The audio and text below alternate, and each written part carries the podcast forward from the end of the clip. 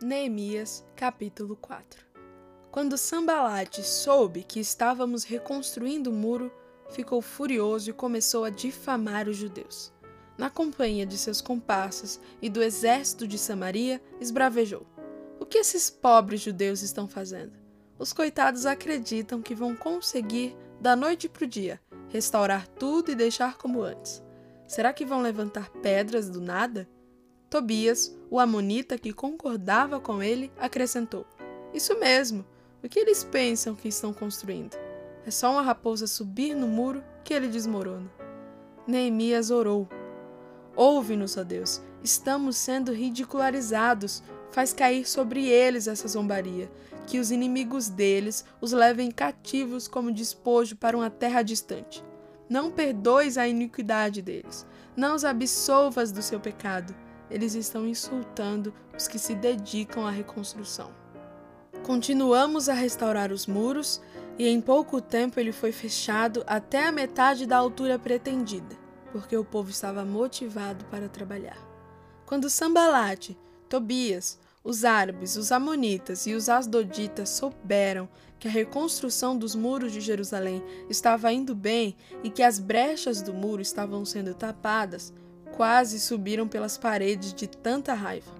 Eles se uniram e resolveram atacar Jerusalém com a intenção de provocar o caos, mas nós reagimos, orando ao nosso Deus e pondo guardas dia e noite para vigiá-los. Não passou muito tempo, começaram a dizer em Judá: Os trabalhadores já estão cansados, ainda há muito entulho acumulado. É muito trabalho para nós, não conseguiremos terminar. Ao mesmo tempo, nossos inimigos diziam: Eles nem saberão quem os atacou. Quando menos esperarem, estaremos no pescoço deles e vamos matar qualquer um que encontrarmos pela frente. Com isso, a obra será interrompida.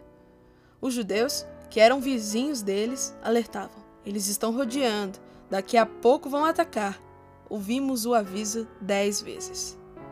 Por isso, Posicionei guardas nos lugares mais vulneráveis do muro e organizei o povo por famílias, equipando-os com espadas, lanças e arcos. Depois de inspecionar tudo, chamei os nobres, os oficiais e os demais, e disse: Não fiquem com medo deles. Atentem para o Senhor, o Deus grande e temível, e lutem, por amor de seus irmãos, seus filhos, suas filhas, suas mulheres e suas casas. Nossos inimigos descobriram que sabíamos de todos os seus planos e que Deus havia frustrado sua estratégia. Então, voltamos ao trabalho no muro. A partir desse momento, metade dos jovens trabalhava, enquanto a outra metade fazia segurança, com lanças, escudos, arcos e armaduras. Os oficiais militares garantiam em Judá a proteção de todos os que se dedicavam à reconstrução do muro.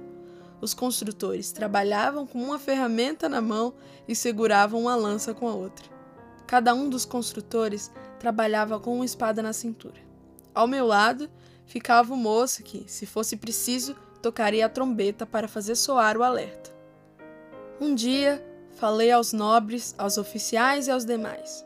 Há muito trabalho ainda, e estamos muito espalhados ao longo do muro, distantes uns dos outros. Quando ouvirem o som da trombeta, juntem-se a nós. O nosso Deus lutará por nós. Assim, continuamos trabalhando, desde o nascer do sol até o anoitecer, a metade de nós armada. Também instruí o povo. Cada pessoa e seu ajudante devem permanecer dentro da cidade. Durante a noite, servirão de guarda e de dia trabalharão na construção. Dormíamos todos vestidos eu, meus irmãos, meus trabalhadores e os guardas que nos protegiam. Ninguém largava sua lança, nem para beber água.